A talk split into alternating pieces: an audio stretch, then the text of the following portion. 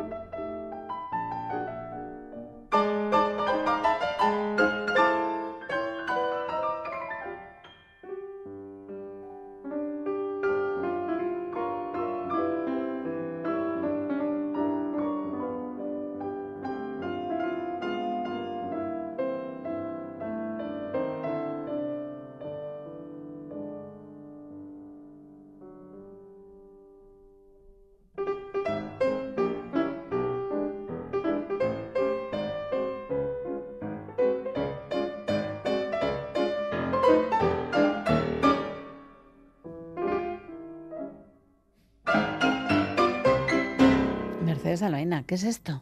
bueno, pues, eh, pues vamos a dedicar el programa hoy al, al, sentido del humor. Ah, qué bien. Sí, en este caso el sentido del humor, sobre todo de los compositores, ¿no? que de vez en cuando también nos vacilan con sus, con sus piezas.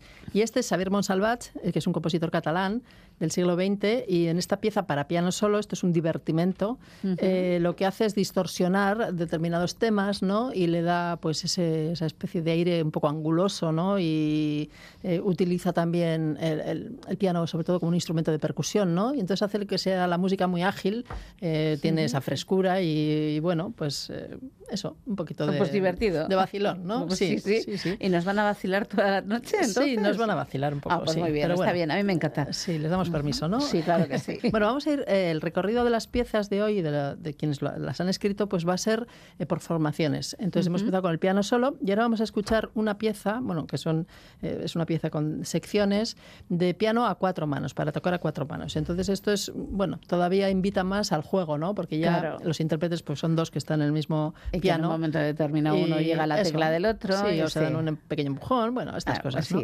Y son, eh, una, son unas piezas que tienen ya un título original también y, un poquito humorístico, que es de Eric Satie, que es uno de los grandes compositores más originales ¿no? del, del, siglo, bueno, de finales del siglo XIX y del siglo XX, y se llama Tres piezas en forma de pera. Sí. Y entonces, bueno, pues como él, vacilaba un poco a los músicos como Debussy, ¿no? A quien admiró, sobre todo al principio, luego se distanciaron un poco.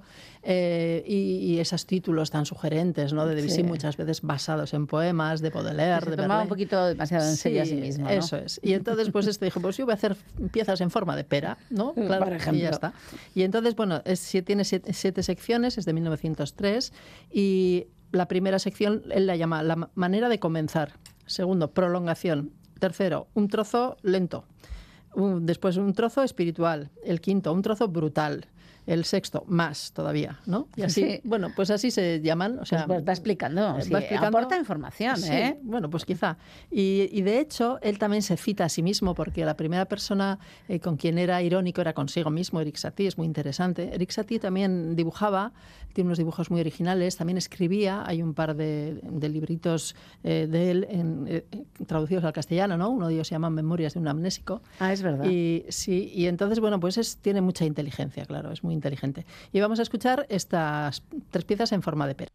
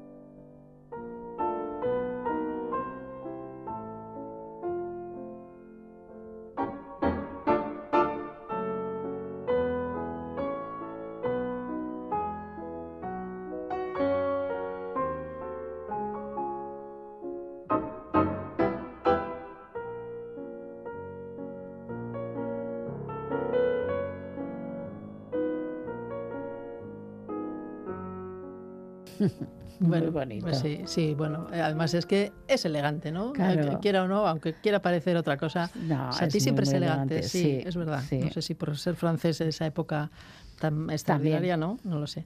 Y bueno, vamos a, a seguir ahora en, otra formación también pequeña todavía, para piano y voz. ¿eh? Este es el final, vamos a escuchar el final de una pieza de Rossini, grandísimo compositor de ópera, Sí. muy reconocido en su tiempo, eh, que- y vamos a escuchar el final de una pieza que él llamó Adiós a la vida, elegía sobre una sola nota. Entonces, si nos fijamos, la soprano en este caso canta, su texto ¿eh? es en una única nota, y entonces quien hace un poco el color de los acordes y de la, de la variación es el, el quien le acompaña. ¿eh? Entonces ella parece que le pone mucho... piano en este caso. Sí, eh, parece que le pone mucho ímpetu ella, ¿no? Pero en realidad Pero canta todo, todo el rato. Pues una una- dificultad tremenda, ¿no? Pues sí, también, claro. O se sea, sí, sí. será- Adiós a la vida. No sé si a la soprano que, lo, que la estrenó le pareció tan divertido. Pues no lo sé, no lo sé. Está, bien. Supongo que al público sí, pero vamos a escuchar.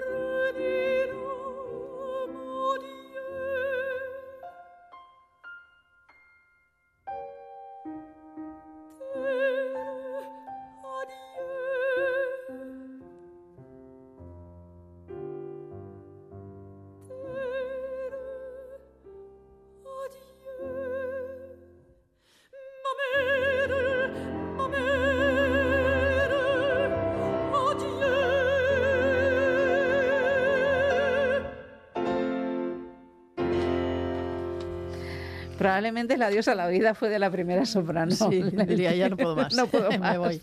Sí, la verdad es que, bueno, pues eh, tiene gracia, genio, ¿no? Porque la, parece, la, la música tiene el aspecto de ser así como muy trascendental, ¿no? Pero en realidad ella no hace nada más que cantar sobre una, Sobre nota, una ¿no? Si nota. esa nota es adecuada para su voz, pues va muy bien. Si no, pues, a sufrir. A sufrir, a sufrir. Allí a penar. Sí. Bueno, bueno, dejamos a Rossini. Sí, nos vamos ahora con una formación un poquito más grande, no demasiado. Es un cuarteto de cuerda de Haydn.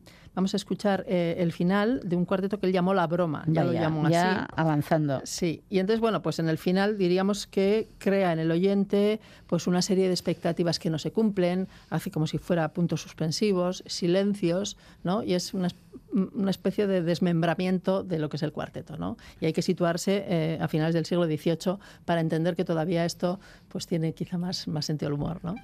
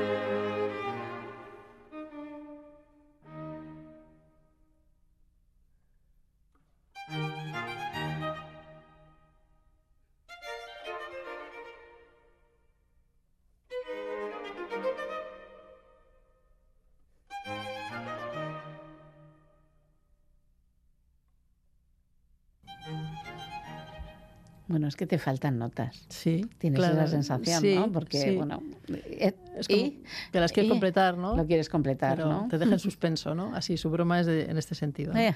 Sí, sí, sí.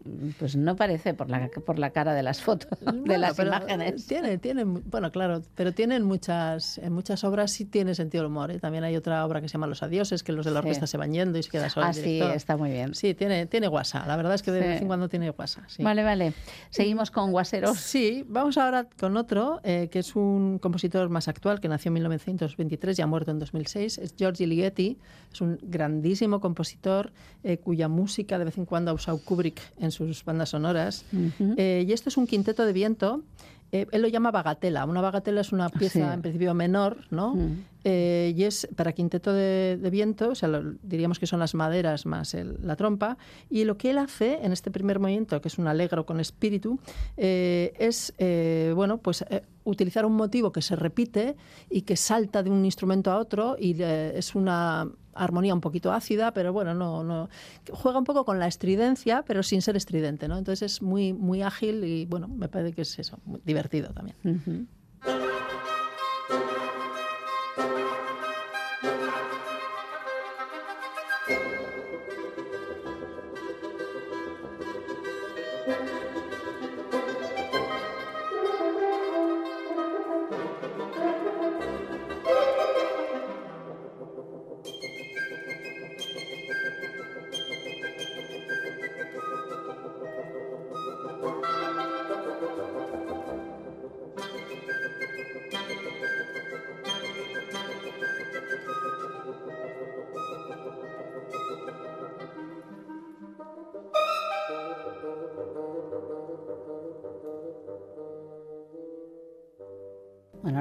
Bagatela, por No, mucho que le pusiera no. nombre. Aquí hay mucha cabeza metida. Ya lo ¿eh? creo. Ligeti es Aparte de talento, hay mucha cabeza sí, metida. Y luego es un compositor luego que tiene muchas obras así muy como espirituales, ¿no? Es un compositor, a mí me encanta. Tiene desde esas, sus pequeñas piezas para la música Richard Cata para piano solo hasta obras para coro, para orquesta, como, como muy difuminadas y, no sé, muy aéreas, ¿no? Es un compositor muy, muy completo. Me gusta mucho. Espero Ujú. que se le reivindique cada vez más, sí.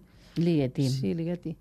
Y bueno, vamos a- nos vamos con Mozart, ahora que es otro guasón también. Y aquí, ah, bueno, sí. Eh, sí, bueno, esta es una composición para orquesta de cuerda con arco y trompas, ¿no? Entonces, él lo llamó ya una broma musical. Vamos a escuchar un poco del minueto. Es una, una serenata en varios movimientos. Y bueno, aquí es como si de vez en cuando las trompas fueran las protagonistas, cosa que en su época no era así, ¿no? Eh, y y- y los, los instrumentos de cuerda, los violines le acompañan. En ocasiones hacen disonancias, pero hacen disonancias porque en la partitura están escritas esas notas Sí, que, sí. que chocan, ¿no? Entonces, bueno, pues aquí es un, todo un arte de cómo vacilar, ¿no? Con talento.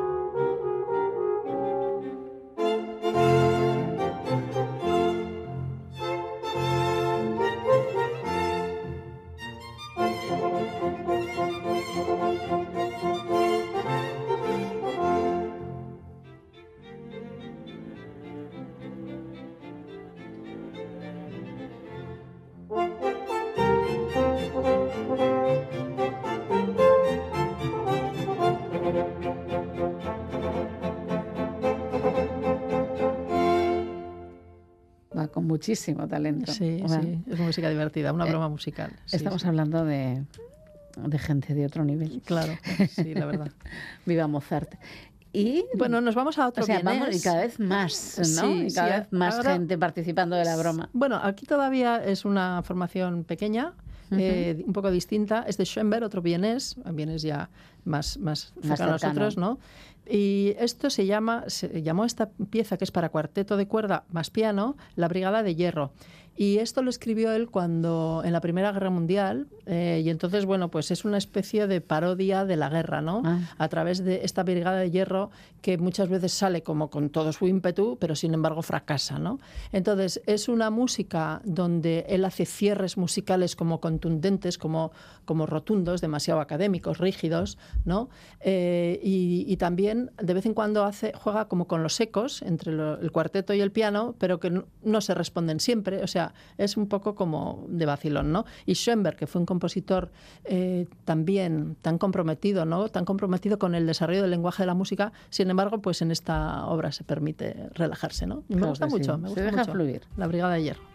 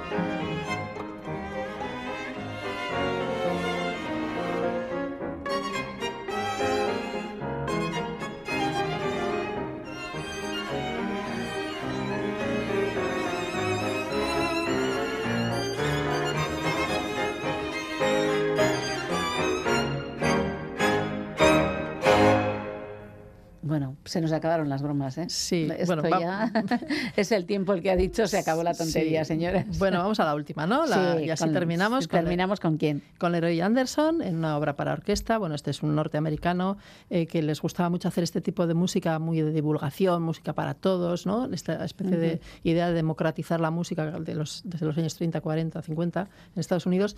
Y esto se llama el reloj sincopado. Entonces, bueno, nos está marcando el, el- El tiempo. El tiempo, claro, como, como tú también. Igual. Lo que pasa es que de vez en cuando este reloj pues parece que cojea un poquito, ¿no? Sí, Así también que- como yo. que Bueno, tengas feliz semana. feliz semana, Bego.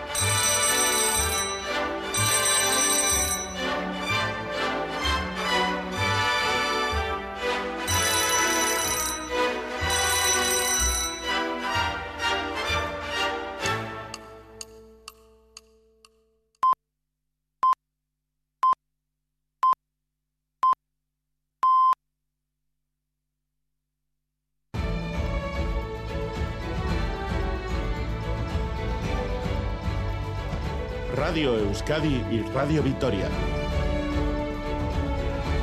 Servicios informativos.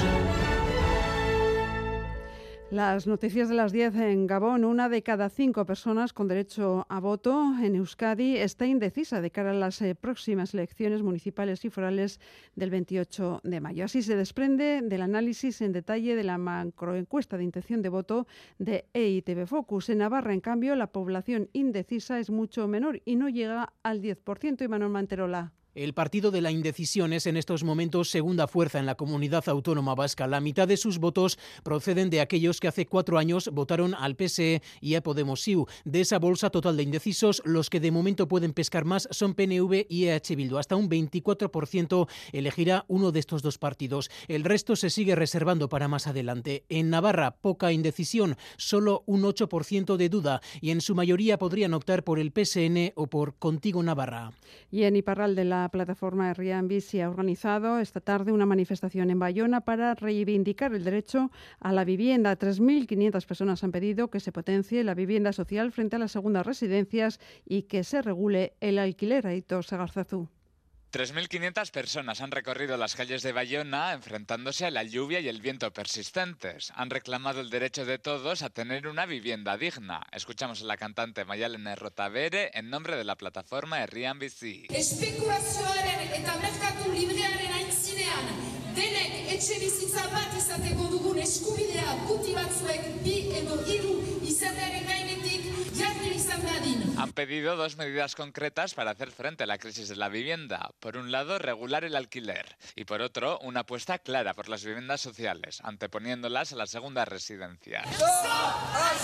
Precisamente han publicado el manifiesto contra las segundas viviendas, dirigida a los compradores. A partir de enero de 2024, las nuevas segundas viviendas serán tomadas como ataque a la población local. Y en Asturias los incendios de los últimos días han calcinado más de 10.000 hectáreas. La lluvia caída en las últimas horas ha permitido que todos estén controlados y que por tanto se retiren ya los bomberos de comunidades limítrofes y también los efectivos de la UME. Retenes de guardia velarán esta noche por su control. El presidente eh, asturiano Adrián Barbón ha calificado de terroristas a los autores de estos incendios que desde el miércoles asolan la, la región.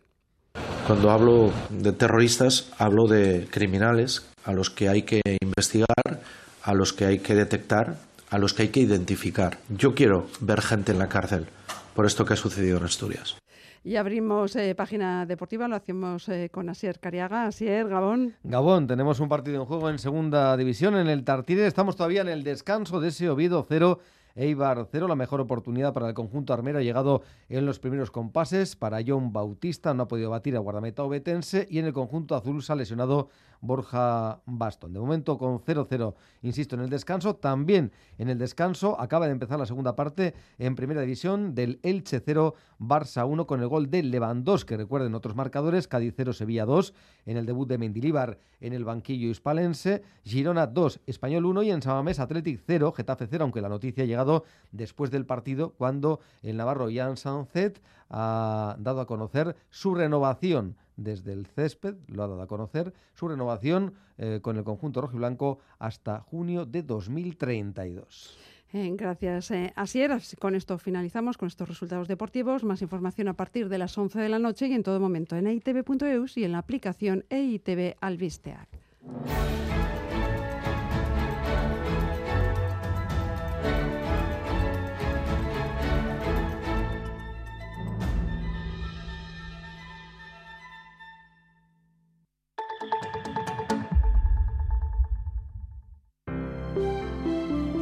Buenas noches.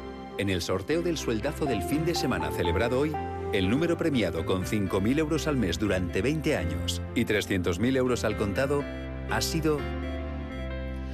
El 813 00813, serie 27. Asimismo, otros cuatro números y series han obtenido cada uno de ellos un sueldazo de 2.000 euros al mes durante 10 años. Puedes consultarlos en juegos11.es. Mañana tienes una nueva oportunidad con el sueldazo del fin de semana. Y ya sabes, a todos los que jugáis a la 11, bien jugado.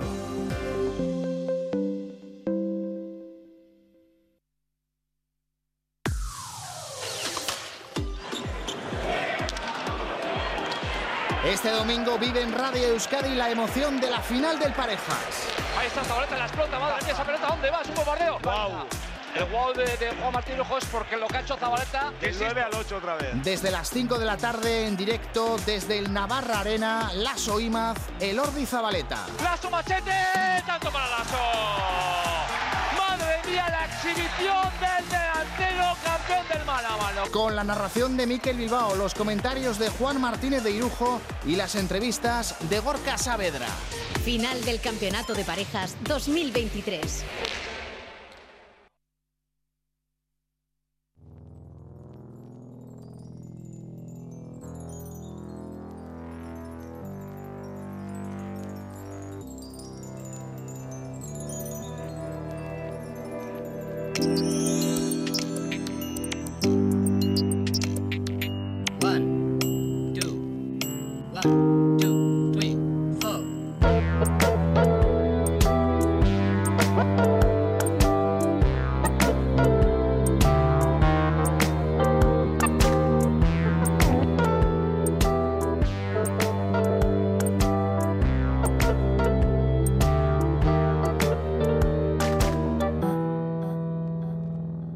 Galería, con Bego Yebra. Seis minutos y medio de pasan desde que dieran las 10 de la noche y eso Yane Zavalla, quien se encarga hoy de que todo esto suene bien en la galería. En el tiempo de reflexión que nos propone cada semana la coordinadora de ONGs de Euskadi, hoy le toca el turno a Farmamundi.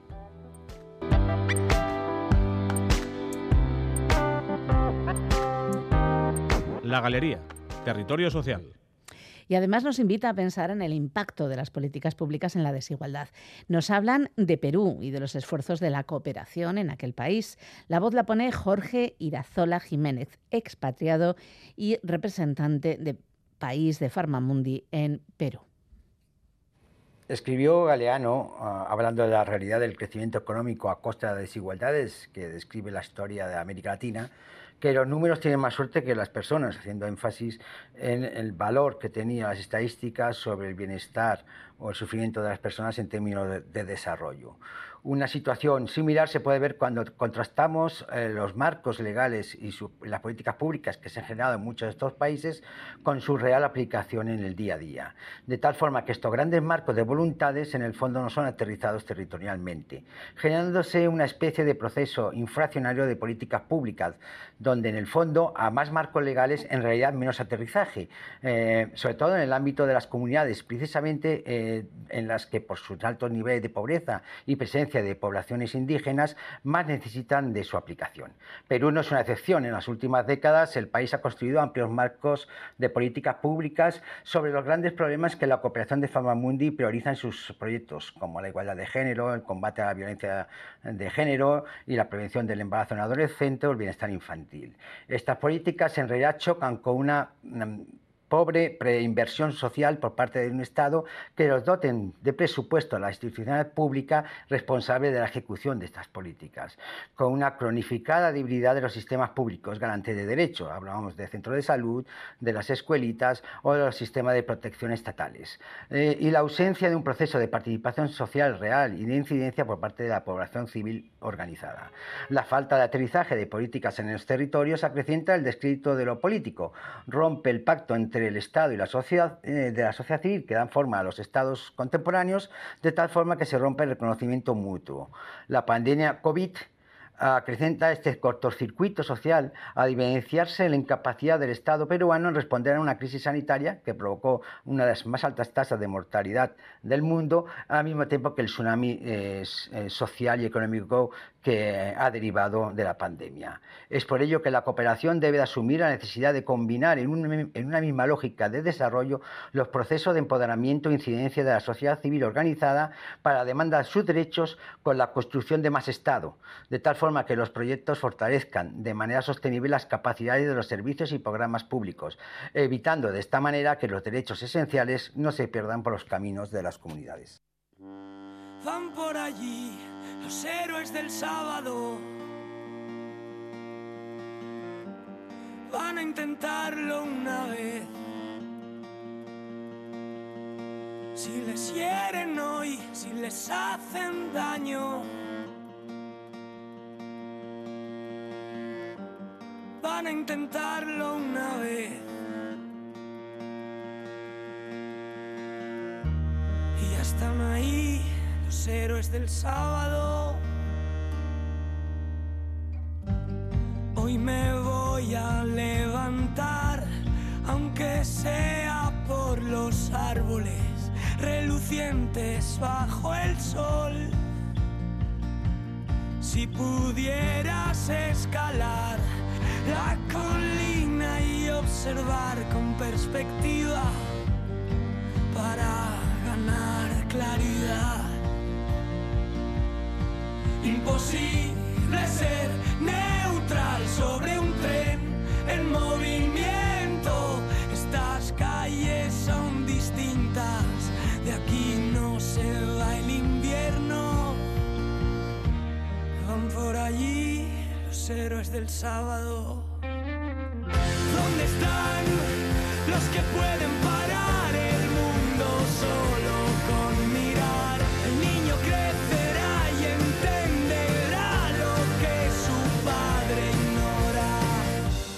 Llevaos la paloma blanca y traed ovejas negras.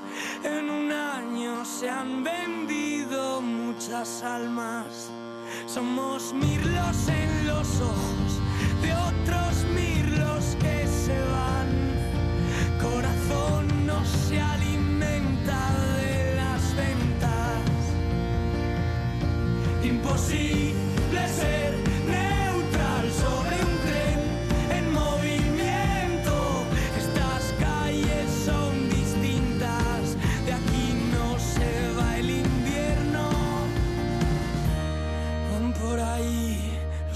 del sábado.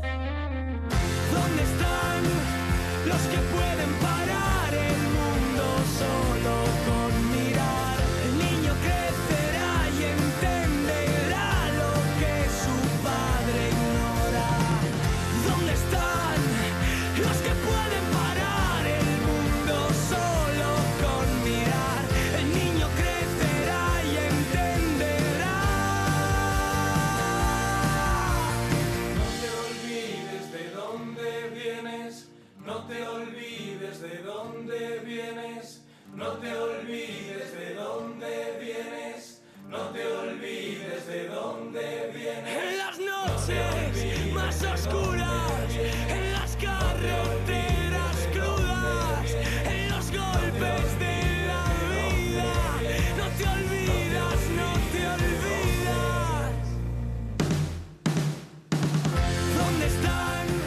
La maravillosa orquesta del alcohol La Moda nos trae desde 2017, yo creo que es esta canción, Los héroes del sábado. Y quien viene ahora a la galería ha sido Yaja Jauregui. Ya sabéis que nos muestra, nos, invita a muestras diferentes cada semana. Y esta semana nos presenta la historia paralela de la óptica y la balística.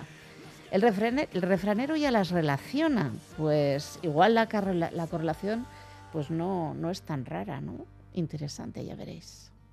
La historia paralela de la óptica y la balística. De eso trata la exposición que podemos ver en Tabacalera, en Donostia, hasta primeros de junio. Oyer Echeverría y Ana Teixeira Pinto han comisariado esta muestra. Podemos saludar a, a Oyer Echeverría. Bienvenido, Oyer, a este espacio de Radio Euskadi. Muchas gracias. Hola a todos y todas. Evil Ei es el título de esta muestra. ¿Qué significa? A ver, eh, significa mal de ojo, es un concepto que prácticamente se conoce, bueno, en muchísimas lenguas, en todas iba a decir, pero eso es una barbaridad.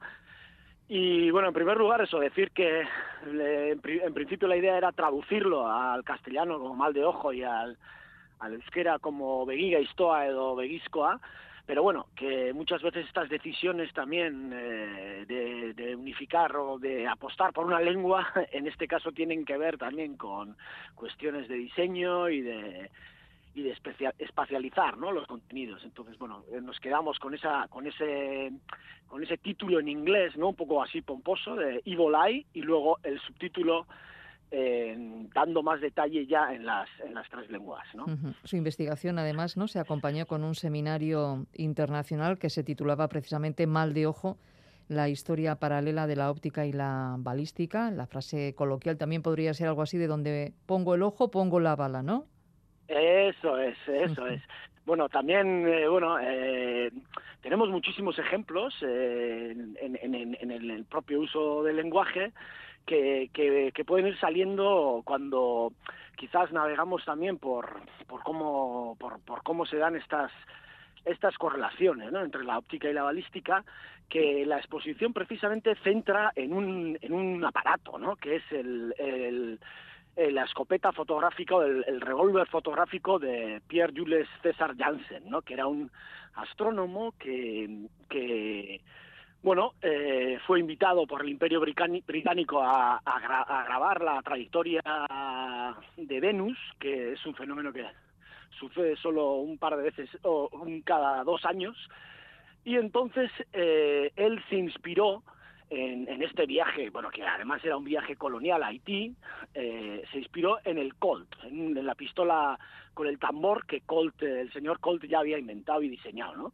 Entonces, bueno, un poco esa relación entre óptica y balística en nuestra historia particular, porque, bueno, eh, se puede rastrear muchas otras coincidencias, pero empieza con este invento de este aparato tecnológico que, bueno, que luego también sería desarrollado por otros científicos mayoritariamente y que también eh, daría lugar a la propia invención del cine, ¿no? Un- un- la forma de entretenimiento por excelencia, ¿no? De la modernidad.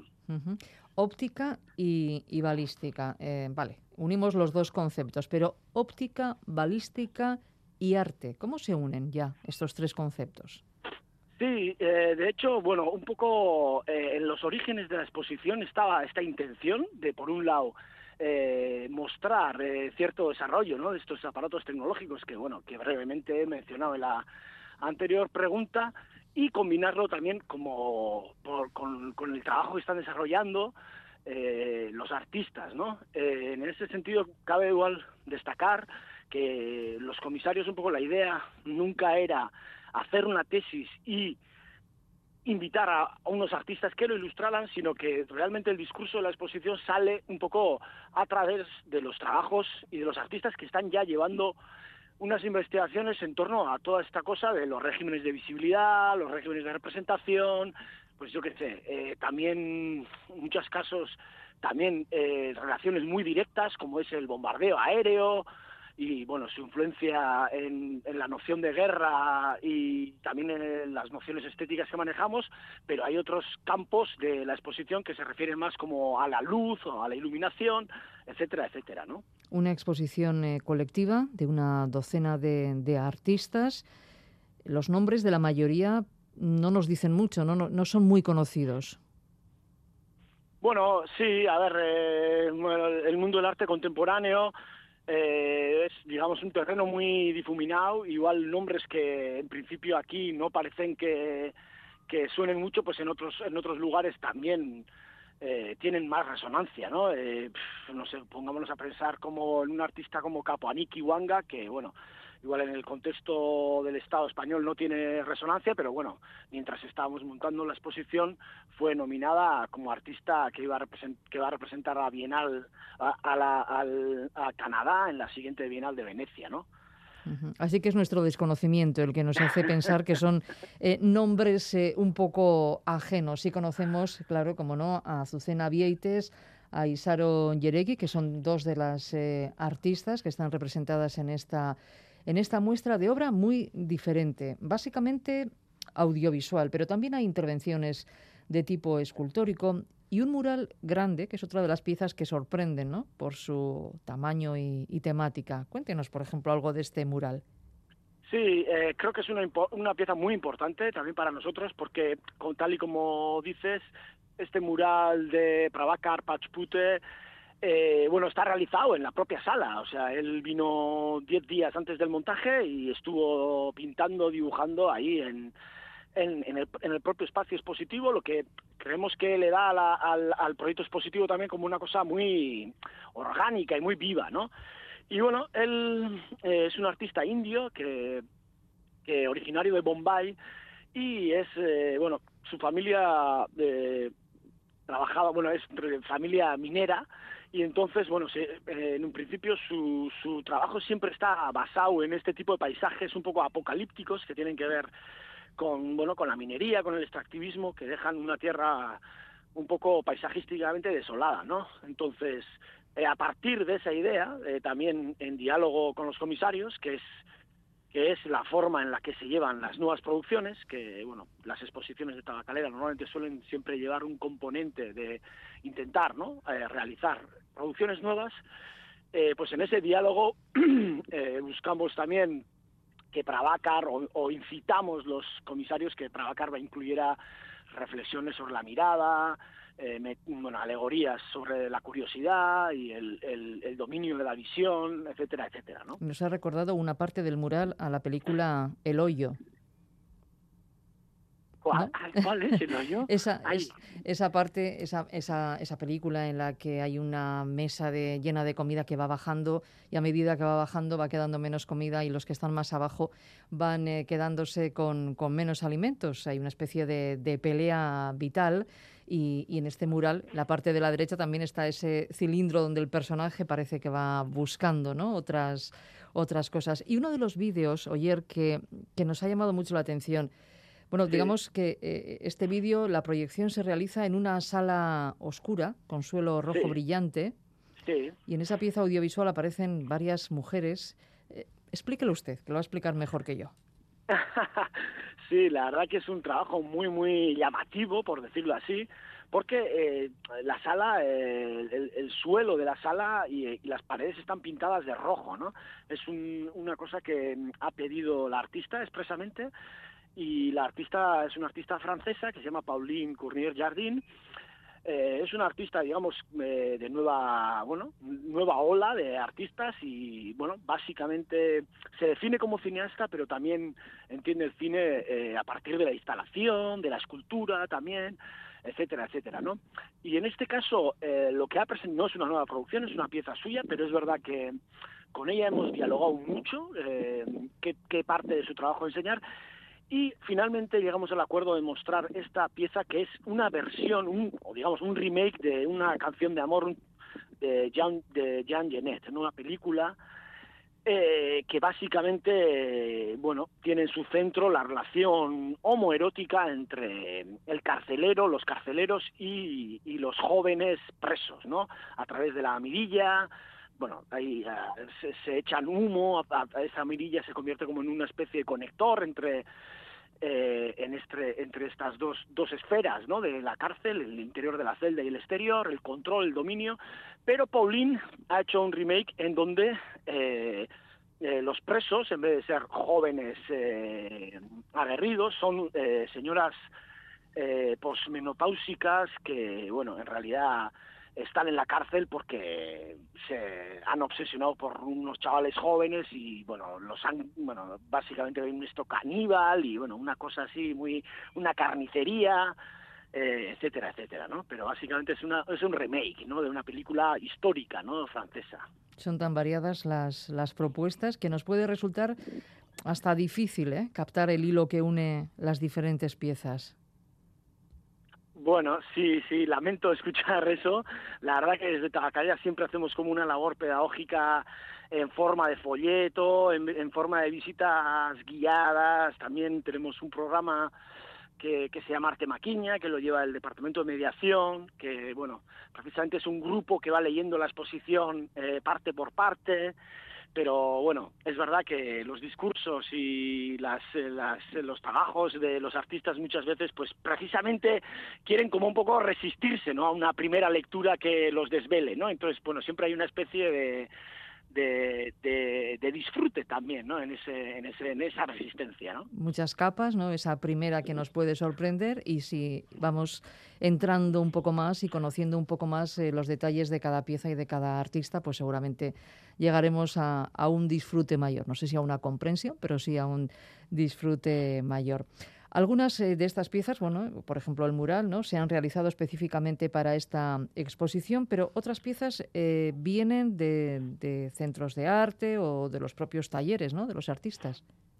Sí, eso es, o de las galerías, o de, bueno, los entendemos como préstamos, ¿no?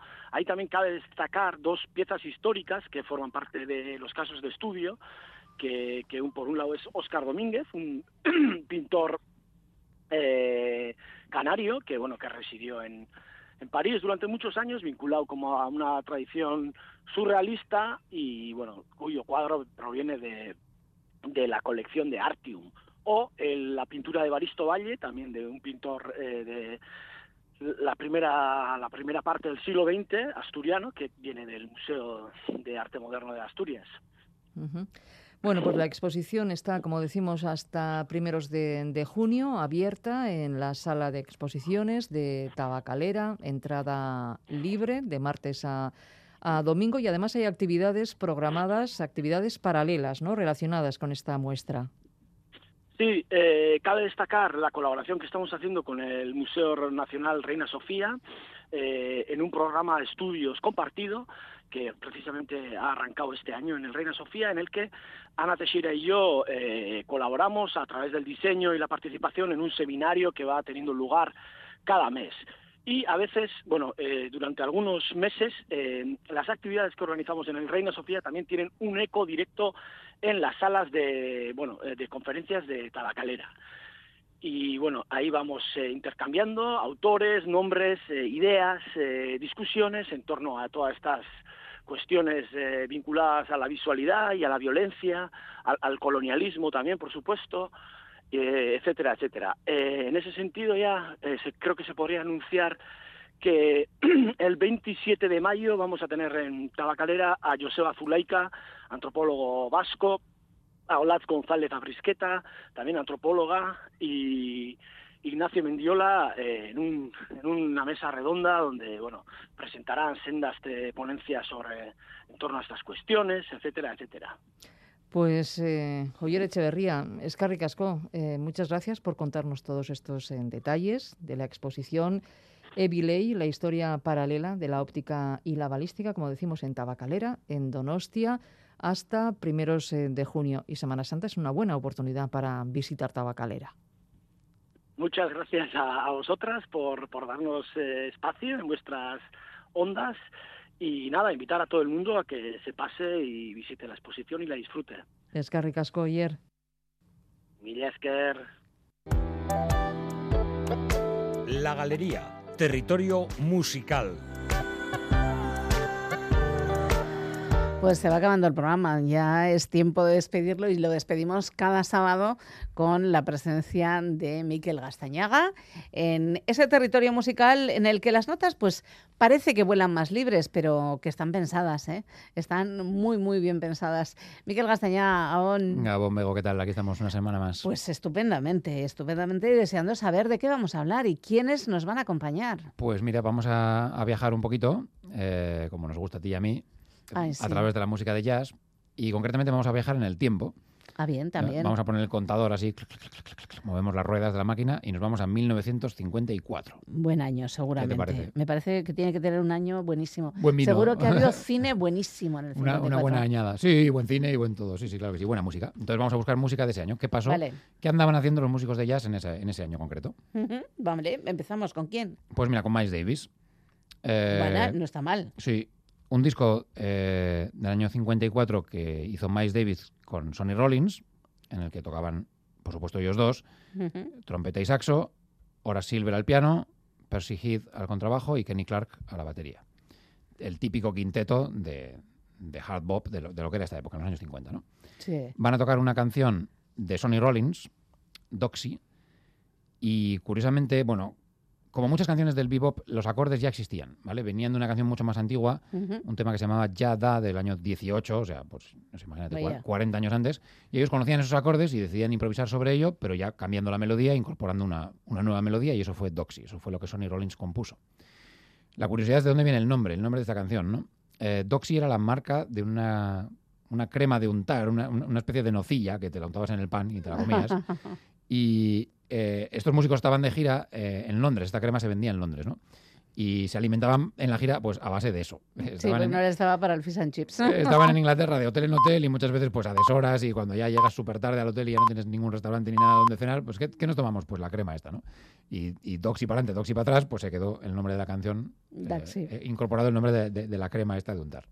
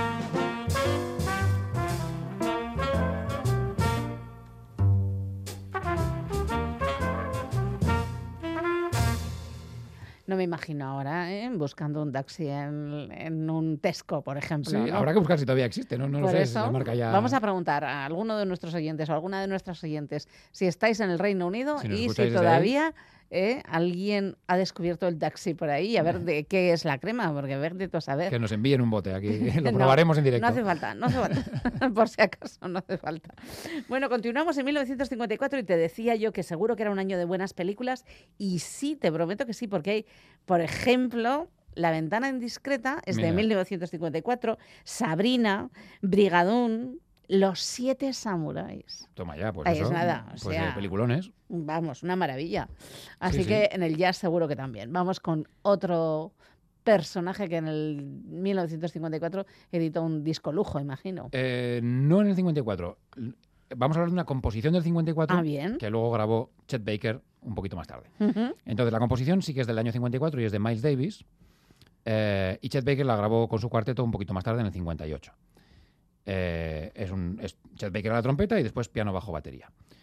Bueno, la duda está en si este tema realmente es de Miles Davis o no. Eh, está disputada la autoría entre Miles Davis y otro músico, Chuck Wayne, un guitarrista, que él decía que la había escrito como 10 o 12 años antes. Eh, bueno, no está muy claro este tema solar realmente de quién es. Miles Davis, para asegurarse, para garantizar que el tema era suyo, se lo llevó a la tumba. Y, y nunca mejor dicho, porque en la lápida de la tumba de, de- de Miles Davis en el Bronx, si vas al cementerio ahí en. Nueva York, está la partitura de los dos primeros compases de esta canción, de Solar. No ¿vale? me digas. Sí, sí, sí, sí, o sea, ahí. estaba completamente... Miles Davis nació, murió, las fechas tal, y abajo la partitura, prum, los dos compases escritos ahí eh, de, lo, de lo que Para que quede claro que no fue... Esto me lo llevo yo aquí hasta, hasta el más allá.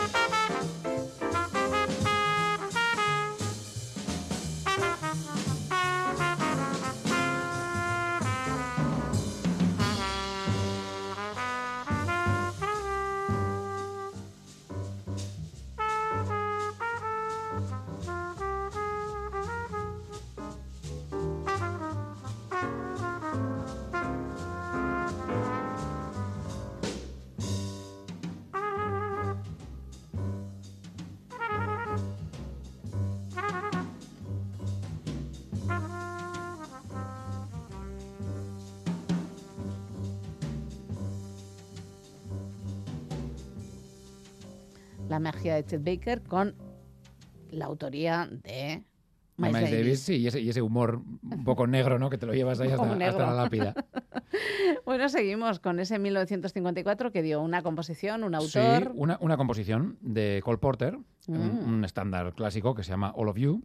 Sí. Lo compuso Cole Porter para un musical de Broadway, Silk Stockings, y luego se usó también en la película eh, del mismo nombre y en la que cantaba y bailaba Fred Astaire. Ah, qué maravilla. Eh, lo va a tocar Ahmad Jamal eh, en un disco del año 61, ya, pues eso, años más tarde. Sí. Eh, que también es interesante, ¿no? Ver cómo un estándar va evolucionando en el tiempo y cómo los músicos vuelven atrás hasta, hasta años muy pasados para ellos, de, de- de décadas anteriores, a, a investigar, a ver este tema de Cole Porter, ¿no? Eh, bueno, formación de piano bajo batería con Ahmad Jamal al piano ahí a la cabeza y, grabado en directo en el, en el bar o en el club de jazz que, el propio Ahmad Jamal regentaba eh, en Chicago en el año 61 y el nombre del club es Alhambra.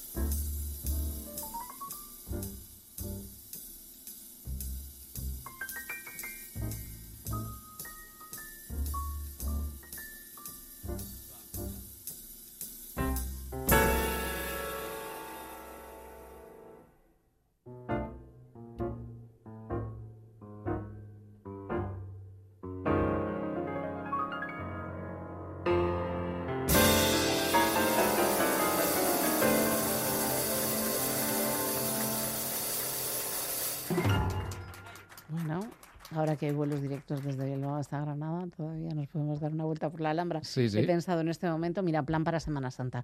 Si no Granada tenéis- siempre es un planazo. Por eso. Y. Chicago también, si quieres ir a ver el club de jazz de Amal Bueno, ah, eso apetece bastante más y además, fíjate, con arquitectura tan, ta- tan interesante Sí, también como, como la Alhambra. Cualquiera de los dos planes me parece bien. Pero mira, tú y yo vamos a estar aquí. Pues sí, nos vamos a quedar aquí Nos vamos a quedar aquí. hablando Al- de esos sitios, pero desde aquí. Alguien tiene que acompañar a las gentes que no, que no quieren marcharse. Oye, Claro que sí. aquí hay para todos. Eh, vale, es que hemos escuchado ese Alhambra y qué más. Bueno, pues ahora eh, Blue Monk, una Sí. composición de Thelonious Monk del año 54. Ah, sí. Y bueno, él la tocó en, eh, de muchas maneras distintas, eh, con distintas formaciones más o menos amplias, eh, a trío, de, de- de todas las formas posibles, ¿no? Porque era uno de sus temas un poco bandera, ¿no? Que, que siempre tocaba en los conciertos. Aquí lo va a tocar él solo, eh, en el que fue su tercer disco a piano solo, grabado en el año 59. Eh, su primer disco a piano solo eh, se- fue en el año 54 también, grabado en París. Luego en el 57 otro disco y este es el tercero, el del 59. Eh, bueno, cuando tocas a piano solo lo que pasa es que puedes hacer entre comillas lo que te dé la gana, o sea, hay más libertad, no dependes de otros músicos, Sí. pero también hay que defenderte tú solo, estás ahí solo ante el peligro, mm, con lo cual, pues bueno, este es un tema que él conoce muy bien porque es suyo y evidentemente lo había tocado ya durante años, eh, pero bueno, aún así siempre tiene su dificultad el tocar a piano solo, ¿vale? Y hay que, hay que hacer muchas cosas con dos manos y solo un cerebro. eh, Ya bueno, pero era el de Thelonious Monk. Sí, un, un Claro. cerebro que, que no es como el de los demás, ¿no? Bueno, grabado, eh, vamos a decir, en, en falso directo, o sea, grabado en directo pero sin público, Sí. eh, en un pequeño teatro en San Francisco, en California, y bueno, en el año 59, así que cinco años después de haberlo compuesto. Ya tenía, ya era un tema un poco veterano para él.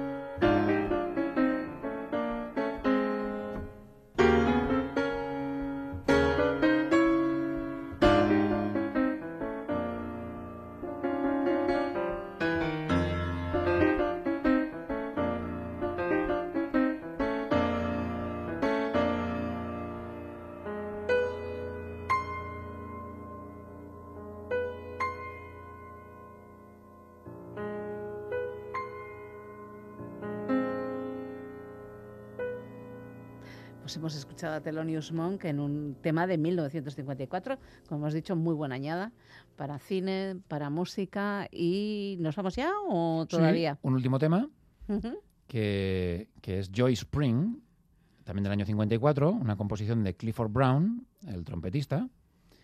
Eh, y parece ser que el nombre que, que- que- de donde sale, el Joy Spring, este, este nombre del estándar, es como el nombre cariñoso que, que él tenía para su mujer.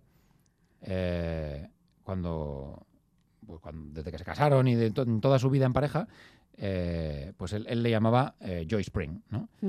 Eh, y entonces, pues de, de- de ese, de ese cariño, de ese mote que le tenía, sacó, sacó el nombre del tema. Ellos dos se conocieron porque les presentó otro músico, Max Roach, el baterista, que además fue el baterista que tocó en la primera grabación eh, de este estándar. Así que bueno, ahí quedado todo un poco en familia, ¿no? Quedado No, todo ya un poco está en la casa. boda, seguramente. Sí, supongo, sí, sí. Y bueno, ahora lo vamos a escuchar en una grabación de 10 años más tarde, Sí. eh, tocado por el guitarrista Joe Pass, eh, en formación de guitarra, piano, bajo, batería. Pues con él nos vamos. Será hasta la semana que viene, cuando nos volvemos a encontrar con Miquel Gastañaga Claro y sí, con jazz. vosotros y vosotras. Ahora, amigos y amigas.